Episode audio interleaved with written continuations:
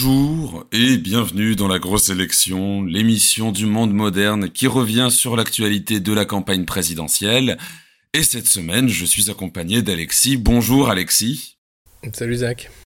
Comment vas-tu? Écoute, ça va, une grosse fatigue euh, de, cette campagne, de, de la guerre, de, de la bêtise humaine en général, grosse fatigue. Je sais pas si tu as vu, il y a une nouvelle grippe aviaire, hein. il va falloir tuer des millions de, de volatiles dans le sud-ouest. Euh, sinon, c'est toujours pareil en fait. J'ai l'impression qu'on tourne en rond. On est sur un plateau d'évolution et on tourne en rond. Autant vous dire que oui, oui, pas très joyeux. Mais sur euh, une actualité qui se répète, que ça soit dans la politique, d'un point de vue sanitaire, dans le football pour nos supporters parisiens, on a le sentiment que rien n'avance et qu'on ne va jamais réussir à se sortir de ce guépier dans lequel on s'est fourré en 2017, voire même avant. Et cela nous conduit donc à revenir sur une actualité. On va peut-être un peu se répéter, mais alors, je t'ai, je t'ai, déniché des choses, une chose qui pourra être croustillante, on pourra l'aborder si tu veux, concernant la campagne qui patine de Valérie Pécresse. Mais on y reviendra après. Euh, pour commencer donc sur l'actualité, puisqu'on va pas faire de rubrique, étant donné que bah maintenant qu'on est dans le train-train de la campagne, euh, ça va être peut-être répétitif si tu veux mon avis, mais bon, on va s'en sortir. Et pour commencer, eh bien, on a les premiers débats, entre guillemets, qui, qui commencent à la télévision.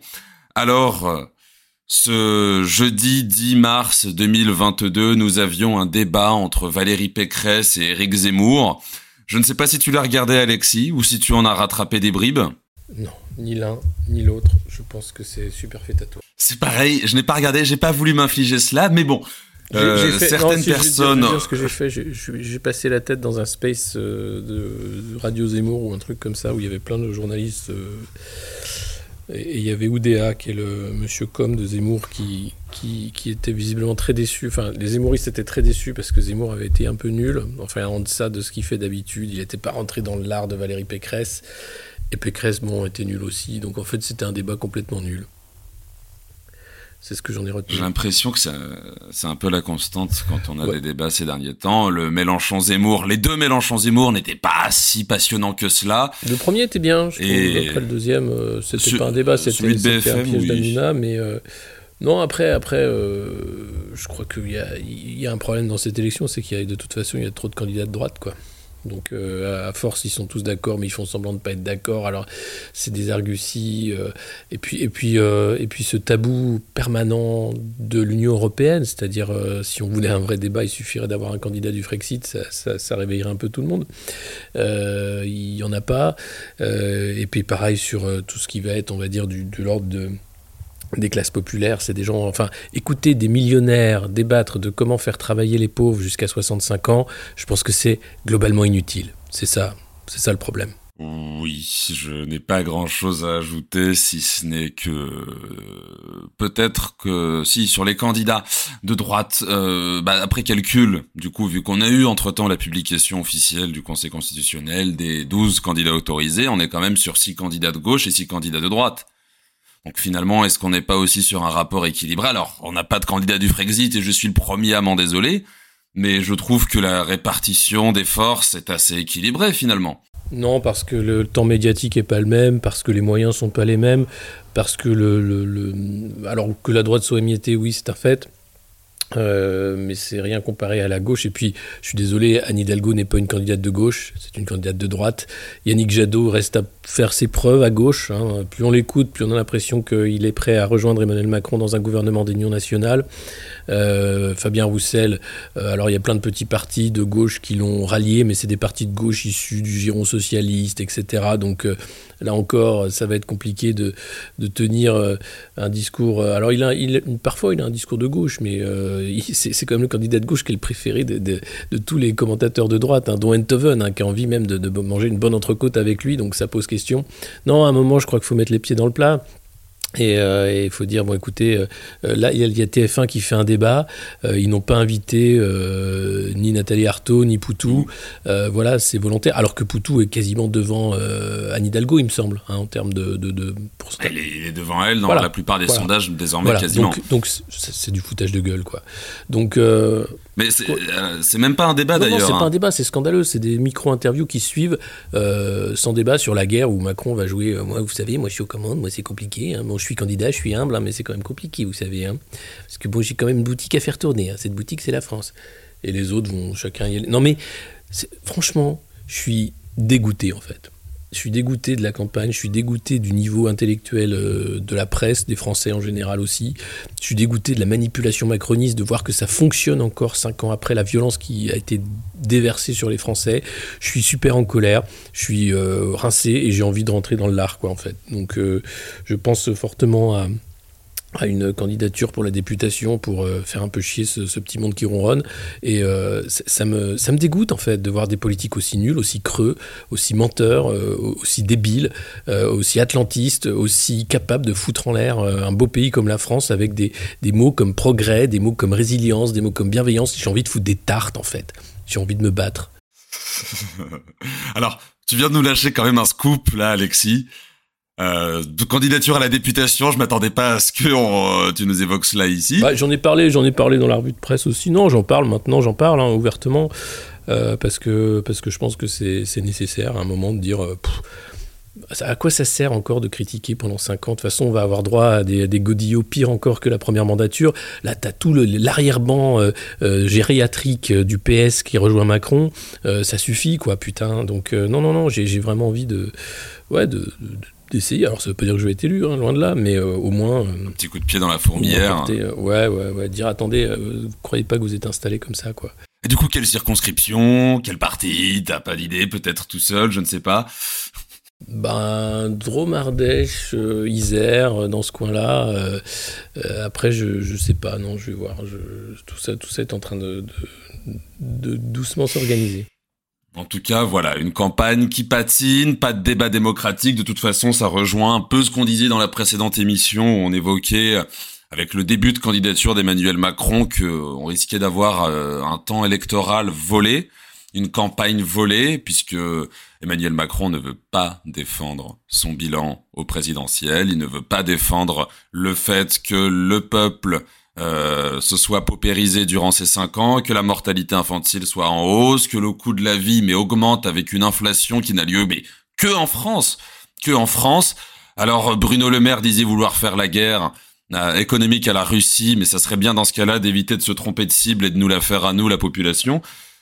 Et finalement, quand on regarde les grandes émissions, on a soit des débats entre des candidats qui se regardent dans le blanc des yeux en disant bah, moi je suis plus extrême que toi, non, toi t'es trop extrême, etc. Tu es une imposture, non, c'est toi l'imposture. Et quand on fait venir Emmanuel Macron, ce n'est pas pour faire un débat, c'est pour faire des interviews à la noix.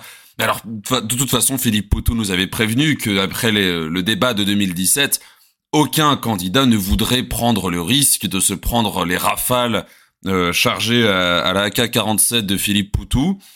Et c'est pour ça qu'on n'aura pas de débat, au-delà de simple fait que le président sortant n'a jamais fait ça par le passé. Je vois pas pourquoi moi je le ferais. Dixit Emmanuel Macron. Mais il y a quand même des perspectives positives pour l'avenir.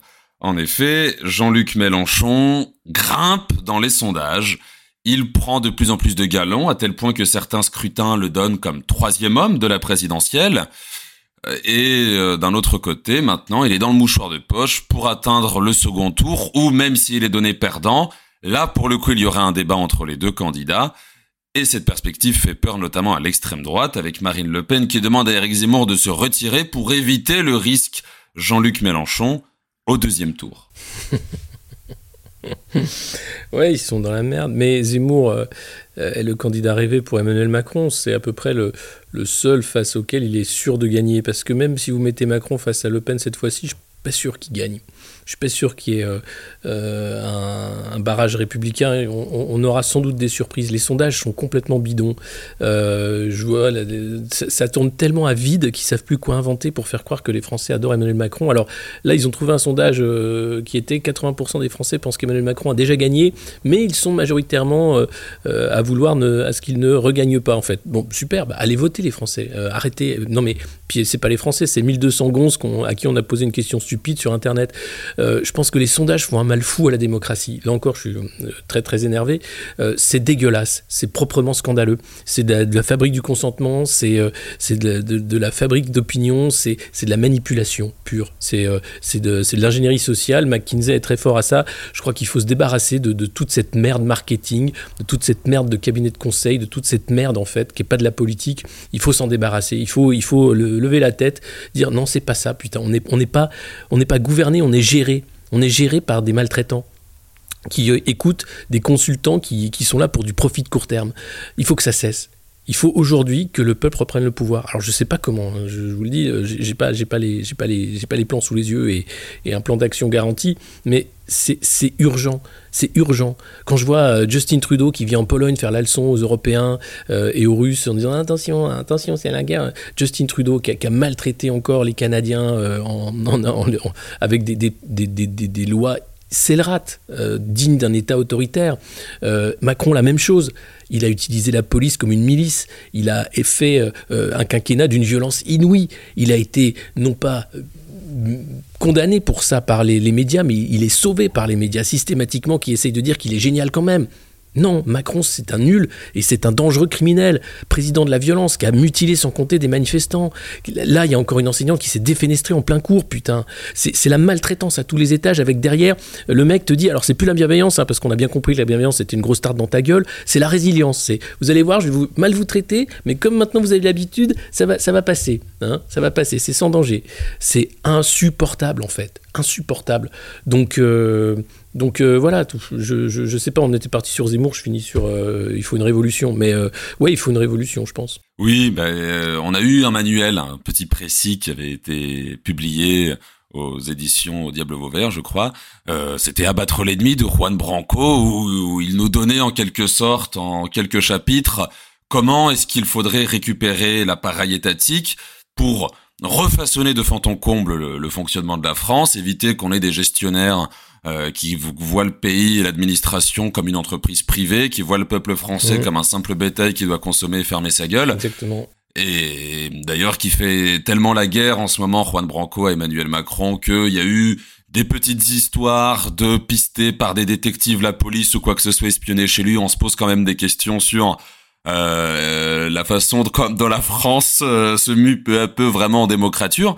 Et en même temps, parallèlement, il a racheté le nom de domaine emmanuelmacron.fr pour y mettre au format PDF son ouvrage Crépuscule qui expliquait comment est-ce que l'État était braqué non pas par Emmanuel Macron directement, mais par les oligarques qui avaient financé sa campagne en 2017 et dont Emmanuel Macron n'a fait qu'une politique du service rendu. C'est euh, toi, tu m'as donné 7500 euros d'impôts non de, de, dons non déductibles d'impôts. Eh bah tiens, euh, je te refile euh, tel truc, va, va, te faire plaisir avec, va t'engrossir encore plus que tu ne l'es. Et c'est là où je vois finalement que la France n'a rien à envier à la Russie, où on s'attaque à des oligarques qui ont peut-être plus fait pour l'humanité. Je pense à Roman Abramovich que les Bernard Arnault, les Xavier Niel et autres qui sont soit des héritiers, soit d'anciens magouilleurs, proxénètes ou je ne sais quoi, et qui aujourd'hui ont la pleine confiance du président de la République et qui mènent la politique de l'État plus que Emmanuel Macron. Et c'est même je, je, continue sur ce que tu disais sur les sondages, etc. On fabrique le consentement, on nous fait passer Emmanuel Macron pour le seul compétent, donc on lui offre une présomption de culpabilité, de compétence dans les médias alors que son bilan est médiocre, que tout est médiocre, et que surtout, euh, même dans ses rangs, on commence à le torpiller. Il y a énormément de députés de La République En Marche qui ne veulent pas y retourner, dont Hugues Granson, qui est quand même vice-président de l'Assemblée nationale et l'un des premiers marcheurs, qui explique que bah, il faut se poser la question sur aujourd'hui à quoi sert l'Assemblée nationale, à quoi sert le contre-pouvoir, est-ce qu'on est encore un contre-pouvoir ou simplement la chambre d'enregistrement de l'exécutif parce que la procédure est faite comme ça dans la Constitution et ensuite euh, euh, refuse de repartir pour un mandat? Et bon la critique est timide mais c'est à se poser la question du à quoi ça va ressembler ensuite, à quoi ça va ressembler si Macron repart avec sa majorité pour cinq ans? Est-ce qu'on va encore vraiment être dans une démocratie ou ressembler à la Hongrie de Orban qu'il sait plus en début de mandat à critiquer avant de comprendre que bah c'était peut-être un modèle pertinent pour défendre ses intérêts quand il a vu qu'une frange de la population française ne voudrait pas se laisser faire et donc a entrepris sur son mandat une entreprise de dédémocratisation de la France? Je ne sais pas comment le dire.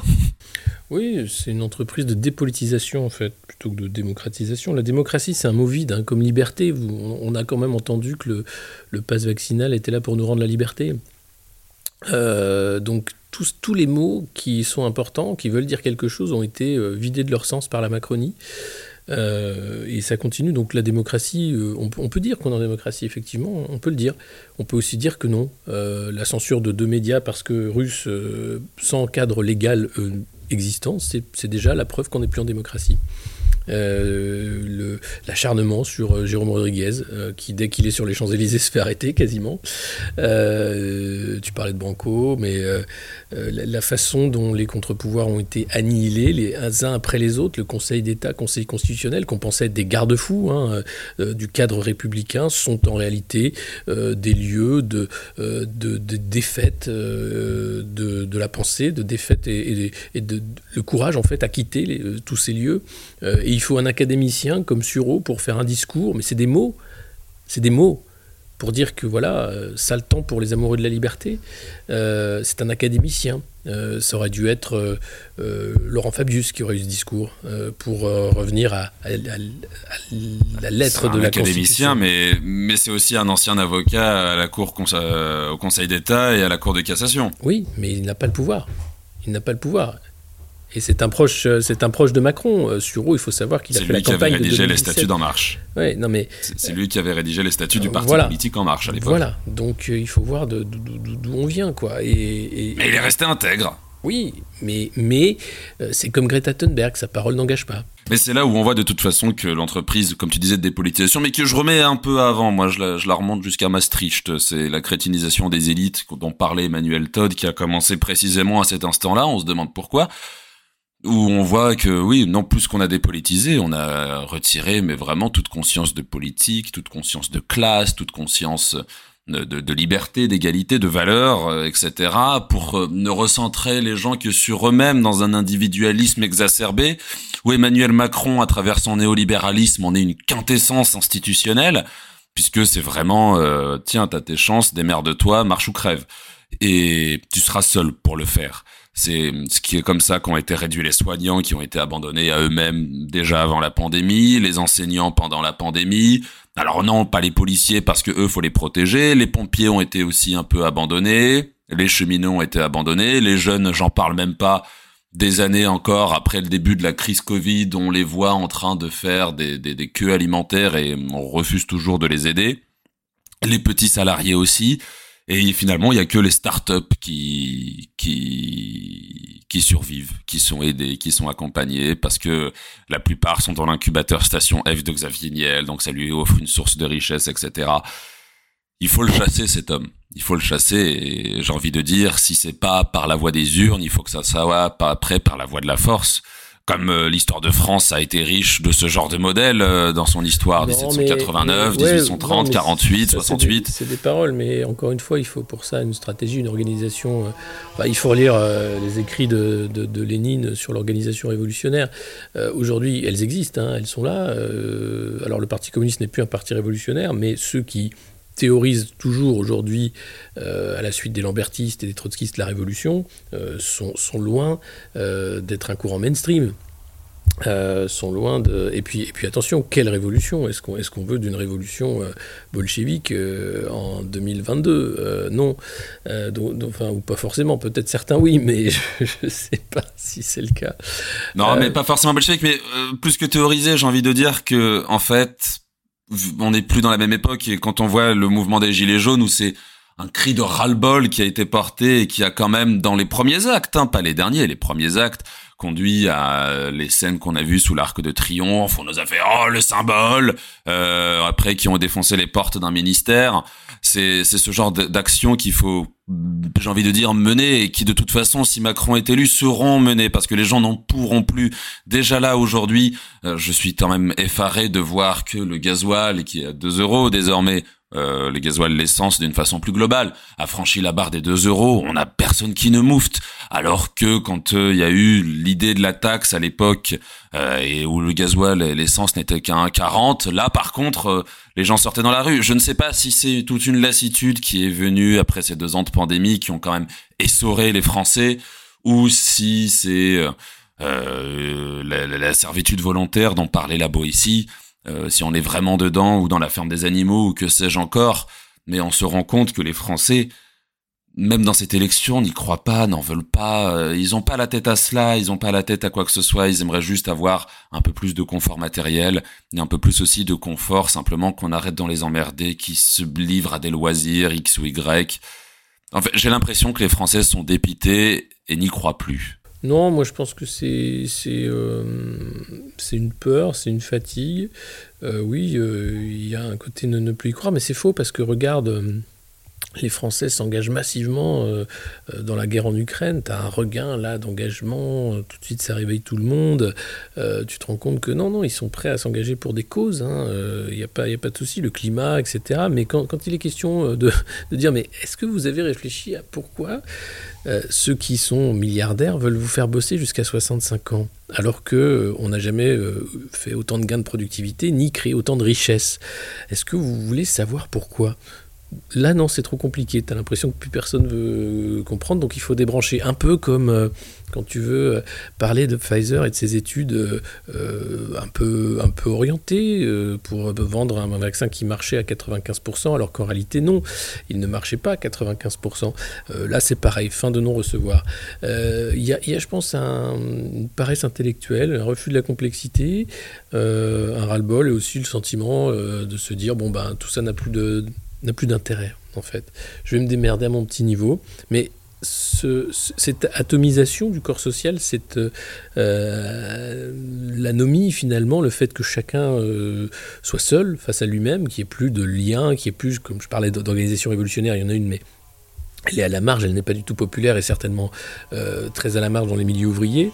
Euh, la, disparition aussi de la classe ouvrière qui a perdu ses repères euh, parce qu'on lui a vendu une classe moyenne, parce qu'on a fait croire qu'elle n'existait plus, qui fait que la lutte des classes a été gagnée par la bourgeoisie dominante qui triomphe sur un champ de ruines. Et donc fouettés, fouettés, ils acceptent le fouet, continuez et si jamais il y en a un qui lève la tête, arrachez-lui un œil, ils comprendront vite qu'il faut les, les fouetter encore plus fort. Euh, et, c'est ça, moi je pense qu'il faut euh, c'est un travail de temps long maintenant. Il faut compter peut-être sur une, jeunesse qui va se repolitiser parce qu'il y aura un ras-le-bol terrible, euh, à la fois de l'inaction climatique, euh, euh, des mensonges perpétuels, de la privation de liberté systématique pour, pour rien, parce qu'on se rend compte que ça n'a pas servi à grand-chose, les mesures ubuesques, Covid, etc., si ce n'est à, à, plonger toute une génération dans la crise existentielle et, dans, la déprime. donc vraiment, vraiment, je, j'espère que ça viendra de la jeunesse, comme en Corse d'ailleurs. Tous les mouvements nationalistes là qui se réveillent en Corse sont les jeunes qui reprennent le flambeau. Euh, donc on peut espérer qu'il y a une jeunesse française qui va se réveiller, qui va pas. Euh, d'ailleurs, elle est là, hein. elle, est, elle est sur les candidats comme Mélenchon, comme Zemmour. On retrouve beaucoup de jeunes. Donc, euh, derrière des micros ou derrière des micros, absolument, ou sur d'autres parties. Mais, mais je pense qu'il voilà, il faut compter sur, sur cette jeunesse qui va se politiser et qui va porter un, une radicalité nécessaire. Parce que c'est ça, en fait. Euh, le, centre radical d'Emmanuel Macron est, une horreur, en fait, qu'il faut combattre. Et faisant la, magie, en fait, l'entourloupe suprême, c'est de faire croire qu'il est le centre de la raison, qu'il est euh, la douceur incarnée, qu'il est euh, finalement anti-radical. Il est absolument radical dans la mise en place de ce projet néolibéral autoritaire, absolument radical. C'est ça qu'il faut démonter. Mais on n'a pas les bons journalistes sur les plateaux télé. Est-ce qu'on a encore des journalistes? J'ai quand même l'impression, euh, alors que on a quand même plus aujourd'hui privilégié l'éditorialiste, le chroniqueur politique que vraiment le journaliste. Et euh, quand on voit d'ailleurs ça m'y fait penser là, mais sa proposition de supprimer la redevance audiovisuelle pour, euh, euh on va dire, asservir le, le service public euh, audiovisuel à, euh, à l'État, dans le sens où, si écoute, euh, je te coupe euh, le robinet d'argent si tu fais un reportage qui me déplaît ou quoi que ce soit. J'ai quand même le sentiment que c'est un peu ce qui va se passer avec cette proposition qui nous a sorti à la fois pour concurrencer Zemmour et en même temps parce que ça suit son agenda et que ça nous fait passer cela pour une petite mesure de pouvoir d'achat qu'on nous rend.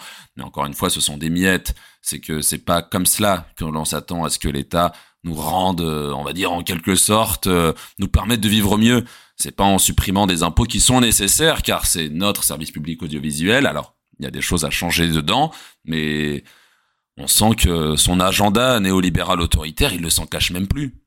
Et c'est là où quand même j'ai un peu espoir, puisque je sais pas si tu avais passé l'actualité dernièrement, euh, il a été sonné par euh, le comité euh, des campagnes de retirer de ses réseaux euh, sociaux, sa lettre, son clip de campagne, etc.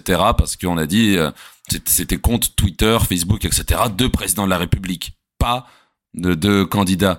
Donc euh, j'ai quand même ce sentiment que on a encore des petits vestiges, des petits lueurs d'espoir, mais derrière c'est c'est aux Français aussi de faire ce travail et c'est là où je te disais que je suis résigné. Alors la jeunesse, on va voir ce qu'elle va donner. Euh, J'en fais partie, je la côtoie au quotidien. C'est vrai qu'il y a des, des signes d'espoir quelque part, mais il y en a aussi beaucoup qui sont dépolitisés. C'est la majorité qui prennent plus ce temps de s'informer, qui prennent plus ce temps d'aller regarder plus loin que ce qu'ils voient euh, passer sur les réseaux sociaux ou autres, d'aller faire cet effort de lire de la littérature politique, de lire des ouvrages euh, de philosophie politique, etc., qui te font aussi construire un logiciel de pensée qui soit de droite ou de gauche. Après, euh, libre à chacun de toute façon, démocratie d'avoir sa conception, mais il y a plus cet effort intellectuel qui est fait. C'est qu'aujourd'hui, on va suivre des figures comme Glucksmann, etc., qui est l'imposture du 21e siècle, cet homme.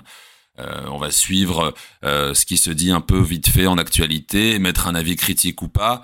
Euh, mais il y a beaucoup de signaux aussi qui font peur, comme ce retour de la bigoterie religieuse chez pas mal de jeunes, euh, où on fait quand même un pas en arrière aujourd'hui.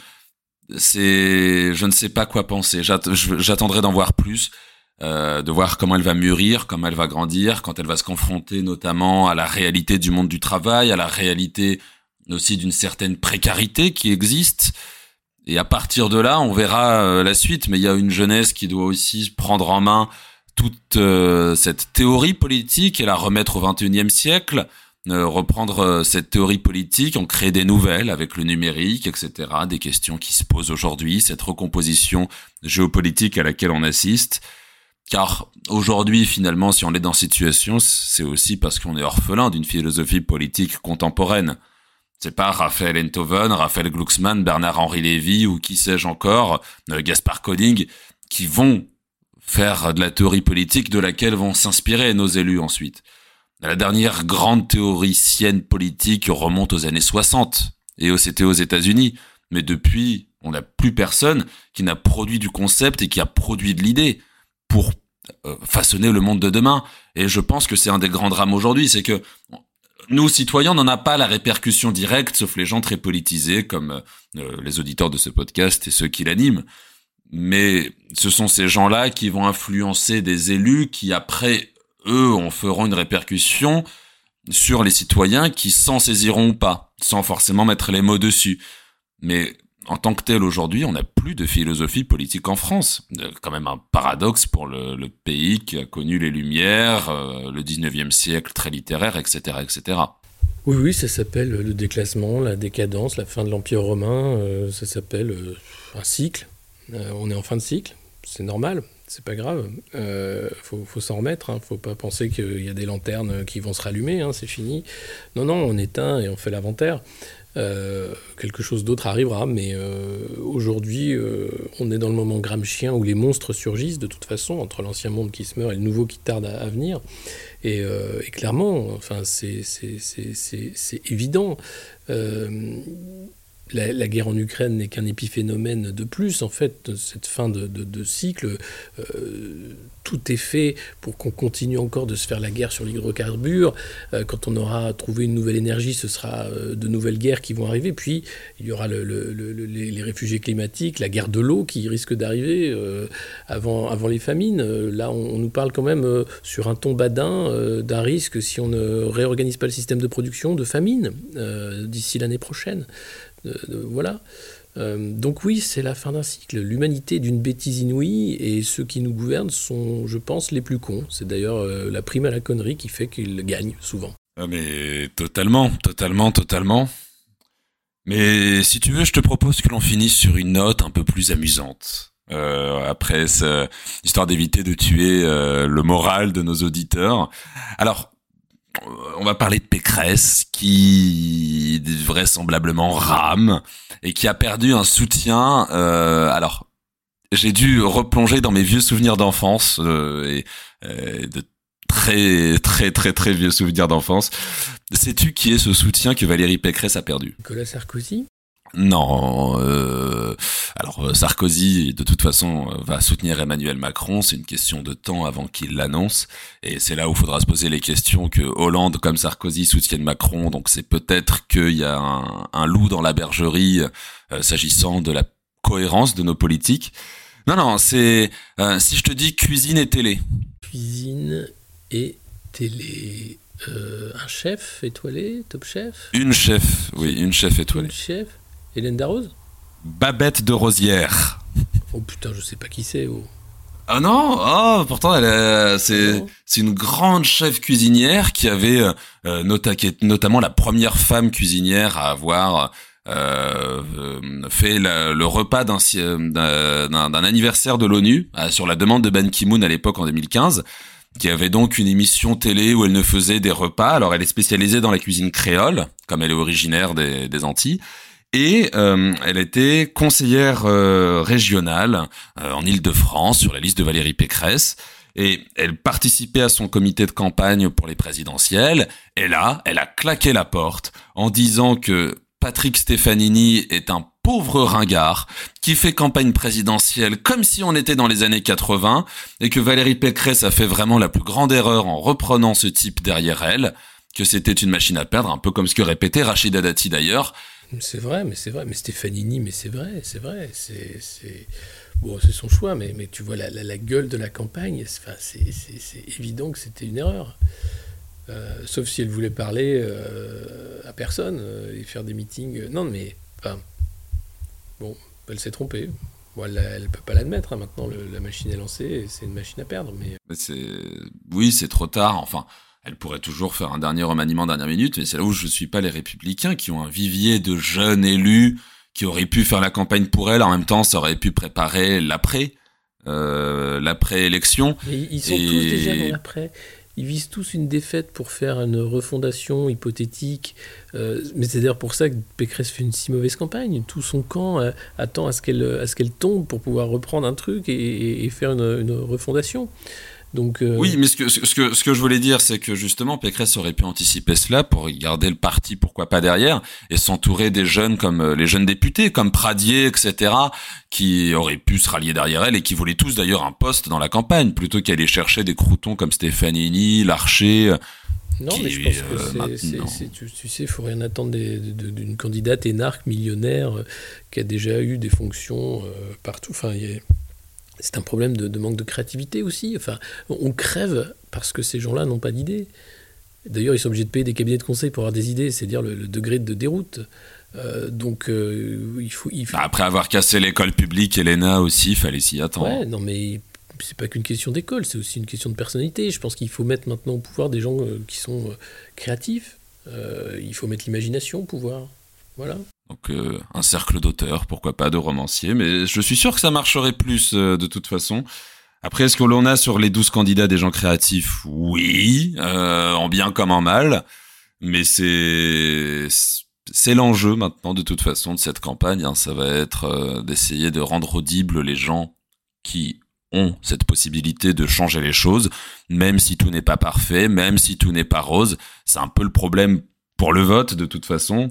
Mais il faut essayer. il y a des, des mouvements qui s'organisent de toute façon autour de certains candidats avec des personnalités qui les rallient sans forcément que l'on s'y attende. Je pense à Mélenchon, euh, où on a des gens comme Didier Maisto, euh, Bruno Gassio, qui auraient pu rester un peu en marge euh, de la campagne et continuer de la commenter, mais qui deviennent acteurs auprès d'une figure qui peut rassembler même si euh, on ressent quand on discute avec euh, les gens à droite à gauche qu'il a laissé euh, une certaine image parfois négative.